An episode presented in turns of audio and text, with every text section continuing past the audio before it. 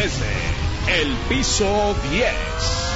Debate, debate, polémica, polémica, discusión, discusión, opinión, opinión, desde el piso 10.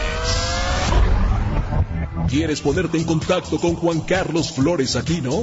Búscalo en Facebook. Página oficial Juan Carlos Flores, arroba floresaquino punto Juan Carlos.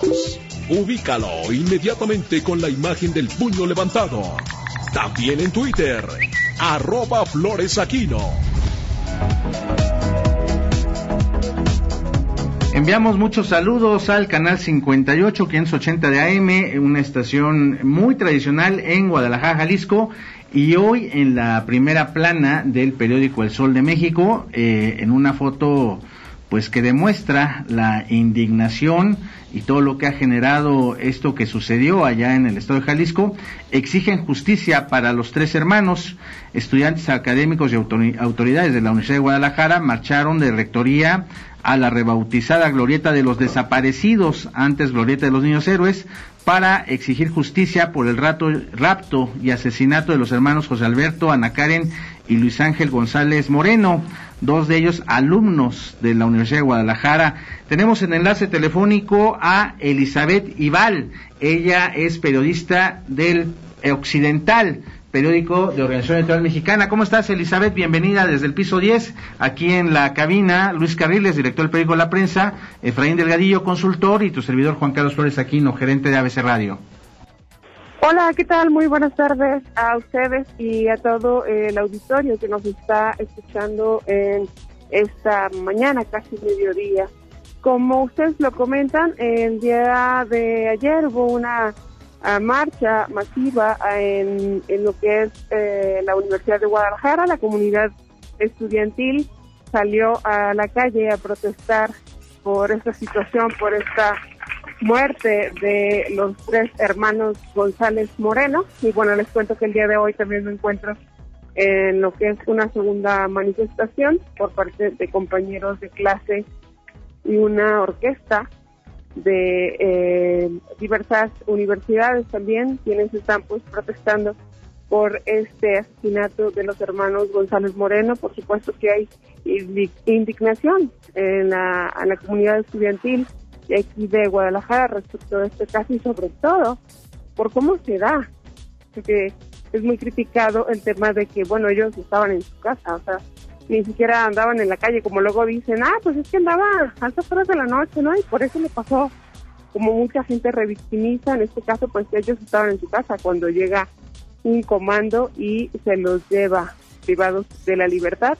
Y bueno, es hasta el día siguiente que los localizan en un terreno eh, despoblado del municipio de San Cristóbal de la Barranca. Y bueno, comentarles que como ya se ha mencionado, estos jóvenes fueron eh, abandonados y además se les dejó una leona con un mensaje amenazante para las autoridades de Jalisco. Eh, tú, tú ves, perdón, Luis Carriles de la, de la prensa, eh, cuéntanos, ¿hay algún motivo, hay alguna vinculación con grupos de, de criminales, cárteles, este narco? ¿Tú, ¿Tú ves que estos muchachos estuvieran metidos, ahora sí que para hablarlo de manera simple, malos pasos? ¿O, qué pasó? ¿Hay alguna circunstancia que atenúe esto?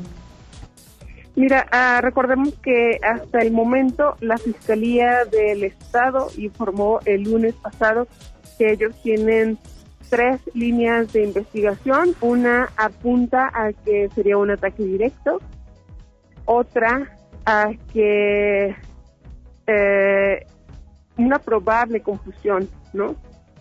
Y eh, la tercera, que pues que también eh, estaría relacionado con un caso que sucedió minutos previos en el municipio de Tlaquepaque, un atentado en contra de un agente de la Fiscalía General de la República, el cual vivía al lado de donde vivían estos muchachos. Entonces, pues ahora sí que, que la cercanía con esta persona de la Fiscalía General de la República, pues era ah, muy cercana en cuanto a distancia.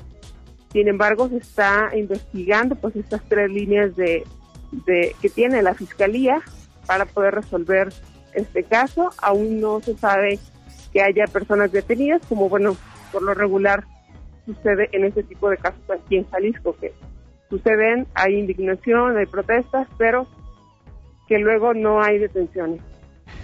Eli, buenos, buenos días, habla Efraín Delgadillo, ¿cómo estás? Oye, este, empezaste muy bien tu nota, que es este, las personas que tenemos mucho cariño y familiares en Jalisco nos comentan.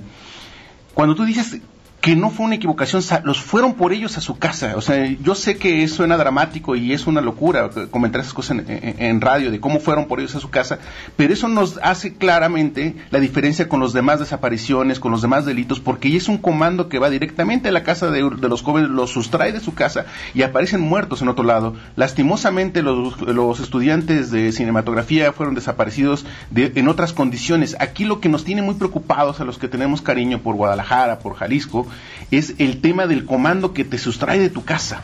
Y eso evita todas las demás conjeturas que siempre hacemos en estos casos que se confundieron, que andaban en malos pasos, que fue un error, que, tienen que ver con otras personas. No, eso es lo que nos tiene realmente agobiados, ¿cierto?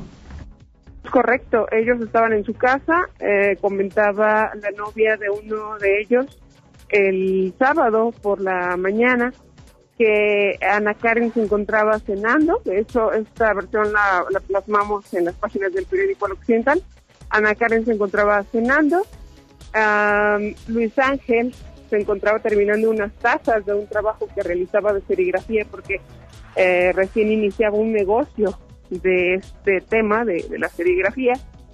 Y eh, José Alberto eh, se encontraba en su cuarto, él estaba estudiando porque era estudiante de Geografía de la Universidad de Guadalajara cuando este llega el comando. Aparentemente en esta versión inicial que da la novia es que pues sí, sí se revisó el rostro al menos de, de el primo, porque ellos vivían en una casa de dos pisos, llegan este comando al primer piso, revisa eh, al primo, a se lo esposan y dicen pues no, él no, no esto, y se van, te, comento, es versión de la novia de uno de los jóvenes. Entonces, ya el, el muchacho, el primo, ya no supo qué pasó con en la parte de arriba, porque después de que a él lo dejaron ahí esposado, eh, siguió la otra acción en el piso de arriba. Entonces ahí sí ya, ya nadie tiene conocimiento qué pasó en ese momento, y también fueron eh, revisados antes de llevárselos o, si nada más, pues ya por la cuestión de tiempo, no sé, eh, se los llevaron así sin más. Elizabeth Ival, eh, lo que hemos visto aquí en la Ciudad de, México es un gobernador, Enrique Alfaro, que todo el tiempo anda de bravucón en campañas políticas, ah, realizando videos, siempre pues muy desafiante ante el presidente, ante otros actores políticos pero muy callado cuando suceden este tipo de acontecimientos. Una policía que también ha sido acusada en varias ocasiones en el estado de Jalisco y en Guadalajara de represión, de abuso de autoridad. ¿Qué, qué, ¿Con qué cara aparece el gobernador Enrique Alfaro y qué ha dicho algo la policía sobre este acontecimiento?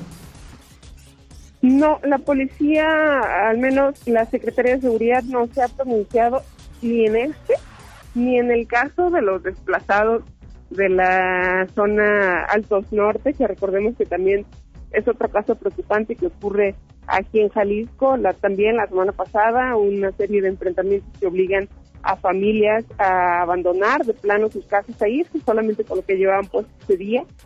Se fueron y, y la respuesta pues no, llegó hasta el lunes, cual si fuera horario de oficina, ¿no? O sea, como que el gobierno del estado manejara horario de oficina de, ah, es viernes, nos vemos el lunes, ¿no?